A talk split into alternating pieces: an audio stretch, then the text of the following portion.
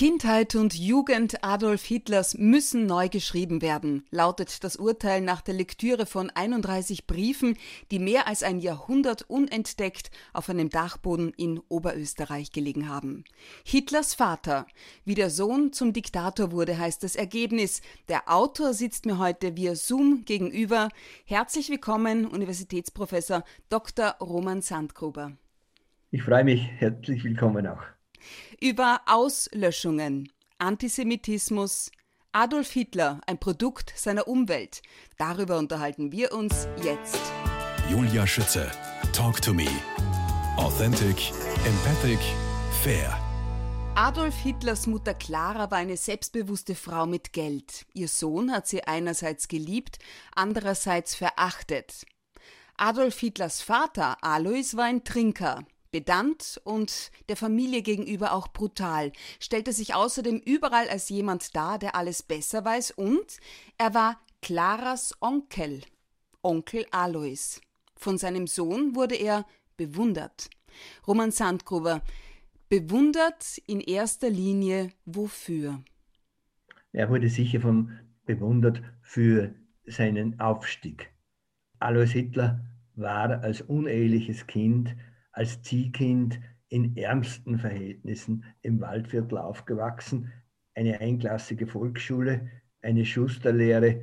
Das gibt eigentlich keine Zukunftsperspektive. Da geht man nach Wien und das hat er dann auch gemacht, dort als Sitzgeselle. Das ist ein armseliges Dasein gewesen, Mitte des 19. Jahrhunderts. Und Alois Hitler findet den Ausweg. Er geht zur Zollwache, und macht in der Zollwache einen erstaunlichen Aufstieg. Nach wenigen Jahren ist er nicht mehr nur Zollwächter, das ist ein sehr anstrengender Beruf, Schmuggler zu jagen und äh, dazu kontrollieren an der Grenze, aber nach wenigen Jahren ist er Beamter. Und als Beamter macht er Karriere und steigt so weit auf, wie er mit seiner Schulbildung überhaupt kann was man ohne Matura erreichen kann. Mhm. Und das ist beachtlich viel.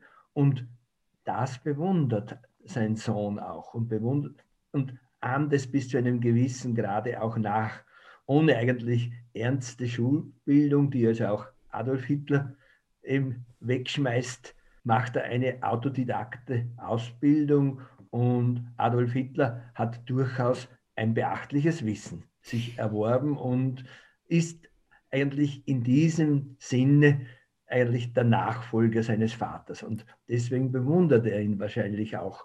Und andererseits fürchtet er ihn auch. Da wollte ich jetzt auch nachfragen, denn diese Brutalität, diese Wutausbrüche, die sein Vater ja an den Tag gelegt hat, auch, er hatte noch gefürchtet. Ja, die Lebensgeschichte des Vaters war nicht einfach.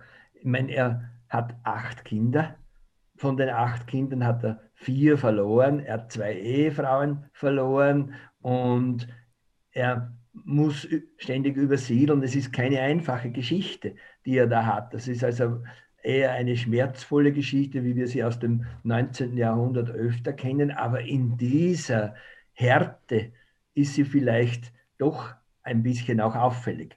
Und das wirkt durch wenn man also eben mit der dritten Ehefrau, die seine Großnichte war, sie spricht ihn mit Onkel an, was eigentlich gar nicht ganz richtig war, weil er war nicht ihr Onkel und ob überhaupt ein verwandtschaftliches Verhältnis, ein Blutsverwandtschaft bestanden hat, ist sehr, sehr zweifelhaft. Man weiß das nicht einfach, weil Alois Hitler ja ein uneheliches Kind war und der Vater bis zuletzt unbekannt war. Und das hat vielleicht auch Adolf Hitler immer noch auch etwas Beschwerden gemacht, in seinem Stammbaum jemanden drinnen zu haben, den man nicht kennt. Das ist für einen Mann wie Adolf Hitler, wo also eben der Ahnenbass so ungeheure Bedeutung hat, sicherlich etwas, was eben eine Schwäche darstellt. Und das ist vielleicht auch der Grund, warum Adolf Hitler ja dann eigentlich alle Beziehungen zur Verwandtschaft eher abgebrochen hat oder unterdrückt hat und nichts zu tun haben wollte. Lasst mich in Ruhe mit meinen Vorfahren, hm. sagt er immer wieder. Inwiefern hat sich das kleinkriminelle Verhalten des älteren Halbbruders von Adolf Hitler, nämlich Alois Junior, auf seine Erziehung ausgewirkt?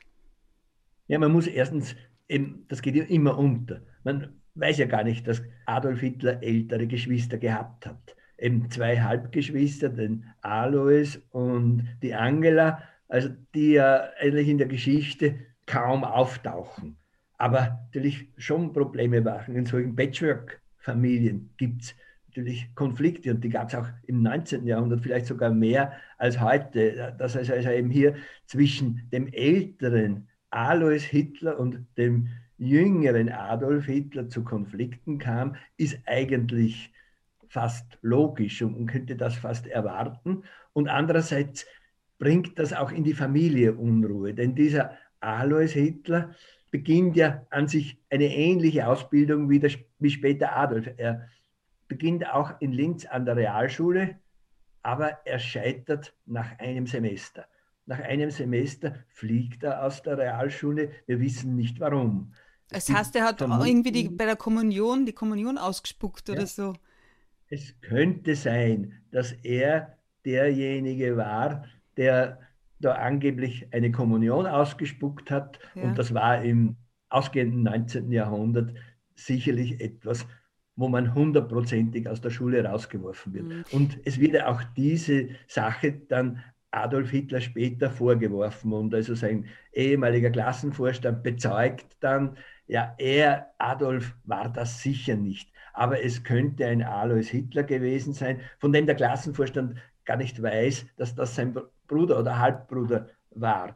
Aber er schreibt das, er weist darauf hin und es ist ganz sicher, dass der Vater im Jahr 1895, als das passiert ist, in höchstem Maße erbost war, dass sozusagen die Karriere, Schulkarriere seines ältesten Sohnes so abrupt geendet ist und Alois Hitler beginnt ja dann eine Kellnerlehre in Linz und er fängt sich nicht. Nein, nein, ich habe gelesen, Diebstähle, sechs Monate Kerker, Anklage wegen, wegen Bigamie und, und, und, und. Ja, das sind eher belanglose Vorwürfe, also mhm. einen Gaskandelaber zu stehlen aus einem Vorraum in einem Wiener Mietshaus, dafür sechs Monate Gefängnis auszufassen, ist ja fast unvorstellbar, das sind drakonische Strafen. Und dann das zweite Mal überfällt oder raubt er im Prater in einem Lebensmittelgeschäft ein paar Würste und kriegt acht Monate.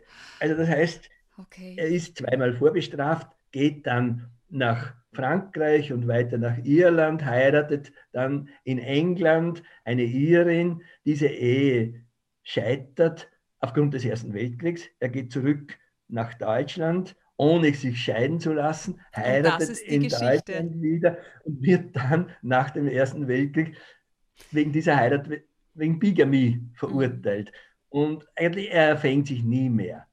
Obwohl er, er ist der schwarze Schaf der Familie, aber im Vergleich zu Adolf Hitler hat er ja eine makellose eigentlich Geschichte. Das ist ja das Merkwürdige dann am Ganzen. Aber das hat natürlich wir kennen das nicht im, im Detail, aber das muss zu ungeheuren innerfamiliären Auseinandersetzungen geführt haben, war vielleicht auch die Ursache der vielen Schläge, die dann Adolf Hitler nachweislich erdulden musste. Also der Vater hat leicht zugeschlagen. Ob er tatsächlich ein Trinker war, das ist also nicht nachweisbar. Ich würde eher vermuten, er war ja sozusagen ein Politsekretär. Er hat für die Deutschnationalen in Leonding quasi sozusagen die Sekretariatsgeschäfte und das politische Geschäft erledigt. Und das spielt sich im ausgehenden 19. Jahrhundert typisch im Wirtshaus ab. Es gibt ja keine Parteilokale, man geht ins Wirtshaus und trifft sich dort mit den Getreuen und mit den Anhängern und da wird diskutiert und gearbeitet. Und genau das hat Alois Hitler auch getan. Und an einem Vormittag im Jahr 1903 fällt er eben tot um und stirbt im Gasthaus. Und das hängt ihm für seinen, seinen, weiteren, seinen weiteren Nachruf natürlich nach, einer, der im Gasthaus gestorben ist. Ich verstehe. Aber ob das wirklich Trinken war, das würde ich fast gar nicht vermuten. Er war einfach in Wahrheit schon ein tüchtiger Mensch, mit einjähriger Volksschule solche Briefe zu schreiben, mit sehr, sehr vielen Fremdworten, sehr gestellten Sätzen, sind nicht stilistische Meisterleistungen. Ist auch viel Dialekt immer wieder ein, eingeschaltet, aber er schreibt eben einen Stil, der natürlich den Adressaten, auch wahrscheinlich seinem Briefpartner Radlecker, dem Straßenmeister, durchaus Anerkennung abbringen musste. Der kann sich gut ausdrücken. Und das spielt auch wahrscheinlich in seiner politischen Tätigkeit eine Rolle. Er schreibt ja auch in der Linzer Tagespost, dem Vorläufer der oberösterreichischen Nachrichten, schreibt er Artikel und Leserbriefe und gibt immer wieder Annoncen auf. Also er war schon schriftgewandt und damit eigentlich auch eine Respektperson, obwohl ihn natürlich die umgebenden Bauern und Leonding Ende des 19. Jahrhunderts war ein Großbauerndorf. Da hat man einen Beamten, der ein kleines Häusl unter Anführungszeichen hat, ja dann doch von oben herab angesehen. Er war zwar ein Hausbesitzer, das war ihm wichtig, auf dem Grabstein lässt er schreiben, Oberoffizial und Hausbesitzer. Das war Nein. für ihn wichtig, in Leonding ähm, ein Haus zu haben, oder es ist winzig klein, verglichen zu den Vierkantern, die sich rundherum anhäufen in Leonding. Aber sozusagen, das war eigentlich auch sein ganzer Lebensziel. Nach der Pensionierung will er Bauer werden. Mhm. Er will wieder zurückkommen zu den Wurzeln, das schreibt auch Adolf Hitler über seinen Vater, zurück zu den Wurzeln, die er in, im Waldviertel da erlebt hat.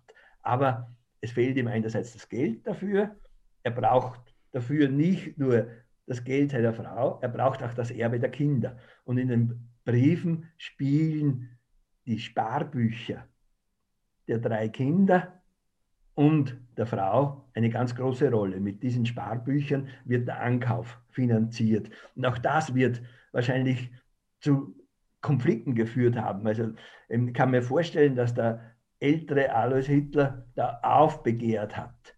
Sein Geld, das ihm also gerichtlich als Unmündiger ja gesichert ist, wird da ausgegeben für diesen Hauskauf. Und auch das Geld des Adolf Hitler wird ausgegeben. Nur der Sechsjährige kann sich noch gar nicht wehren zu diesem Zeitpunkt. Aber das spielt in diesen Briefen verklausuliert mit. Natürlich mhm. jetzt nicht ausgesprochen, aber es kommen eben da dann die ganzen Schwierigkeiten. Wie finanziert man das? Wie geht man mit den ganzen Behörden um, die natürlich da sich querlegen. Der Richter sagt, nein, das geht nicht. Er kann nicht die mündelsicheren Sparbücher verwenden. Der Notar verlangt viel zu viel.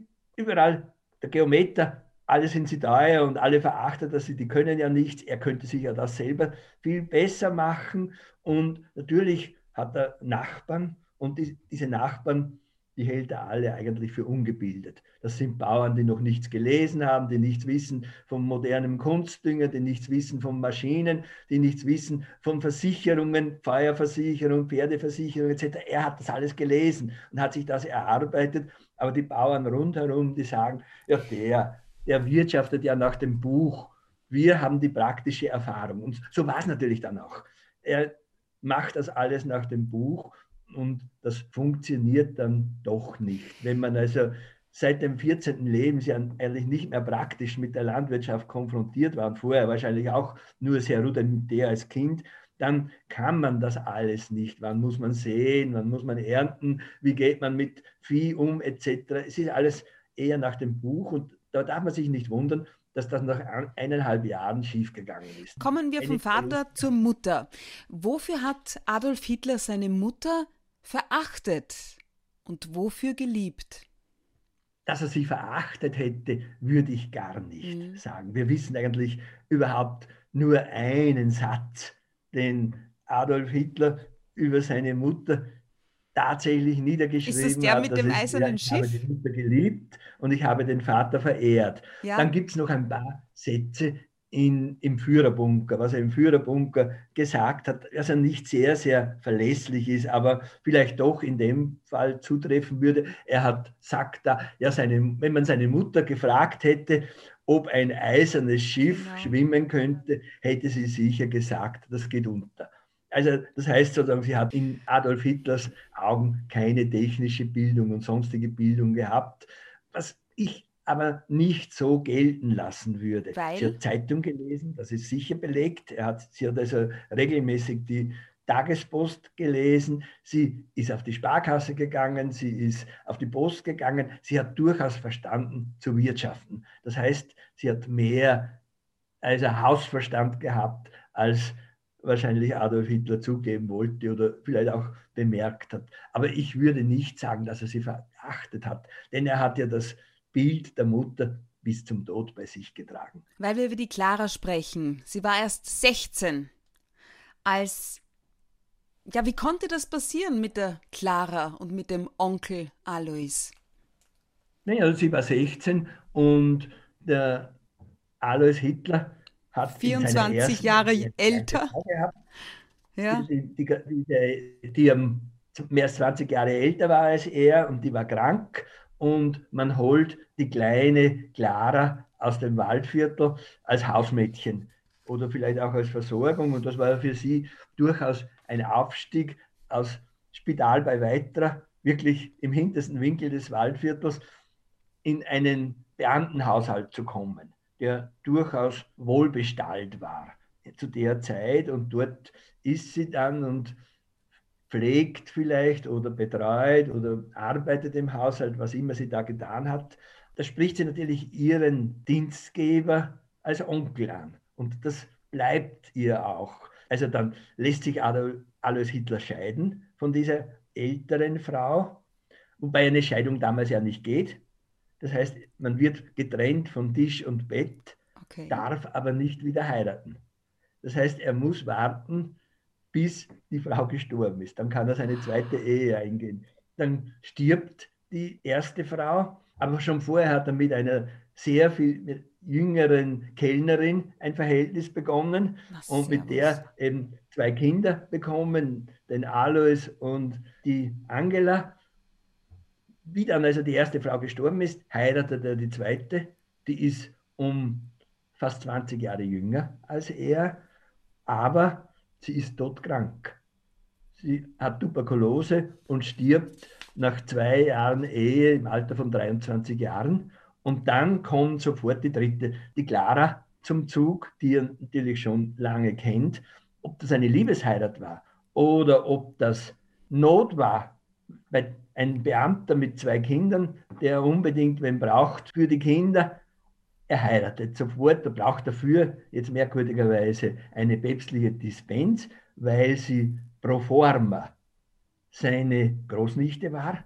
Ob sie tatsächlich die Großnichte war, das wird man nie beweisen können, denn sozusagen, dass also der Bruder seines Ziehvaters tatsächlich auch ein wirklicher Vater war. Er hat seine Mutter geheiratet, aber ob, ob es ein wirklicher Vater war, wird man nie beweisen können. Selbst hat er sich nie zu dieser Vaterschaft bekannt. Insofern wird man nie sagen können, ja, sozusagen der Ehemann seiner Mutter war auch der Vater des Adolf Hitler. Das wird man nie definitiv beweisen können. Es ist nicht unwahrscheinlich, aber es wäre auch ganz anders denkbar. Man hat ja damals, in, als Adolf Hitler dann also mächtig wurde, sind sofort auch die Mutmaßungen gekommen. Könnte nicht sein Großvater auch ein Jude gewesen sein? Und dann wäre der so antisemitische Diktator selbst der Enkel eines Juden. Das ist dieses merkwürdige Verhältnis zu seiner Mutter. Wobei die Charaktere, Vater und, und Mutter, sich ja doch auch sehr unterscheiden. Der Vater war sicher massiv antiklerikal, die Mutter ist in die Kirche gegangen. Das ist also nicht untypisch in der damaligen Zeit.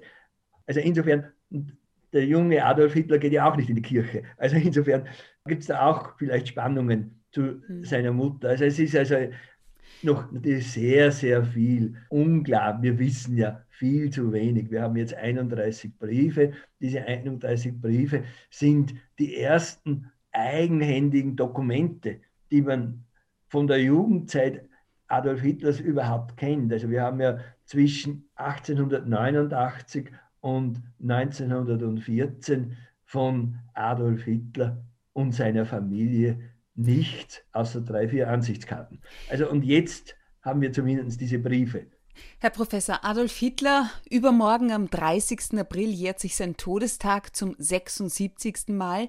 Der Fund der insgesamt 31 Briefe auf einem oberösterreichischen Dachboden geschrieben von seinem Vater Alois eben, und zwar gestochen scharf in Kurrent, ist eine Sensation, die sie in den vergangenen Monaten ja hat um die ganze Welt gejagt. Ganz Europa, Russland, China, Lateinamerika. Innerhalb einer Woche waren sie zweimal in der britischen Times. Welche Frage wurde Ihnen auf der ganzen Welt am häufigsten gestellt? Ob die Briefe echt sind. Das ist die am häufigsten gestellte Frage, weil natürlich beim jungen Hitler und in dieser Vorgeschichte von Hitler ungeheuer viel gefälscht wurde und also das zu einem Geschäft gemacht wurde. Fälschung der Tagebücher, Fälschungen von Zeichnungen von Adolf Hitler und natürlich auch die vielen Fake News, die über Adolf Hitler von angeblichen und tatsächlichen Zeitzeugen verbreitet wurden. Man kann ja die Zeitzeugen aufzählen, die behauptet haben, sie seien mit Hitler in Braunau in die Volksschule gegangen, obwohl er dort nur bis zum dritten Lebensjahr gelebt hat. Also unmöglich und nachher nicht mehr dort war. Also das heißt, es wird sehr viel nachweislich erfunden und es ist sozusagen dieses erste Drittel von Adolf Hitler, die ersten 18 Jahre in Oberösterreich, das ist ja ein Drittel seines Lebens, eigentlich nur von Mythen umgeben. Insofern ist es eine Sensation. Und woher wissen Sie, dass diese Briefe echt sind und keine Fälschung? Die sind echt. Das ist also zweifellos, also mit allen Mitteln der historischen Quellenkritik nachweisbar. Das sind eindeutig echte Dokumente und da ist keine klitzekleine Möglichkeit eines Verdachts. Und worin besteht für Sie persönlich die Sensation? Für mich persönlich ist natürlich steckt dahinter, eben einmal zu erfahren, wie denkt dieser Vater. Mhm. Was sozusagen ist ihm wichtig, wie ist sein Verhältnis zu seiner Frau, wie denkt er über seine Umgebung. Leider erfahren wir viel zu wenig, wie denkt er über seine Kinder. Das schreibt er dem Briefpartner nicht. Das ist ihm gar nicht wichtig, weil der sechsjährige Adolf Hitler ist ihm noch nicht wichtig. Also über den geht er hinweg. Sozusagen, er verfügt über seine Sparbücher und er schickt ihn herum. Er pfeift ihm, wenn er ihn braucht. Das ist sozusagen einer dieser typischen Züge, die also auch in der Psychoanalyse dann hervorgehoben wurde, dieses Pfeifen nach den Kindern, das ähm, typisch war, aber er hat Alois Hitler hat Hunde gezüchtet. Und das überträgt er auch auf die Kinder. Alice Miller hat also das also ganz besonders hervorgehoben, dieses Pfeifen als, als eigentlich Ausdruck seines autoritären Denkens. Und dieser autoritäre Stil, der ist in den Briefen natürlich sehr klar beweisbar. Das ist also, dann kommt sehr viel deutlicher hervor, als wenn man nur auf das Pfeifen hören würde. Also insofern sind diese Briefe für mich extrem wichtig Natürlich würde man sich als Historiker wünschen, dass man nicht 31 Briefe hätte, sondern 300. Und das sind nicht nur ein Jahr im Leben des Alois Hitler abdecken, sondern dass sie über seine ganze Lebensspanne verteilt werden. Aber man kann sich viel wünschen, man kriegt es nicht. Die Kindheit und die Jugend von Adolf Hitler. Herr Professor Roman Sandgruber, wir sprechen in Teil 2 gleich weiter.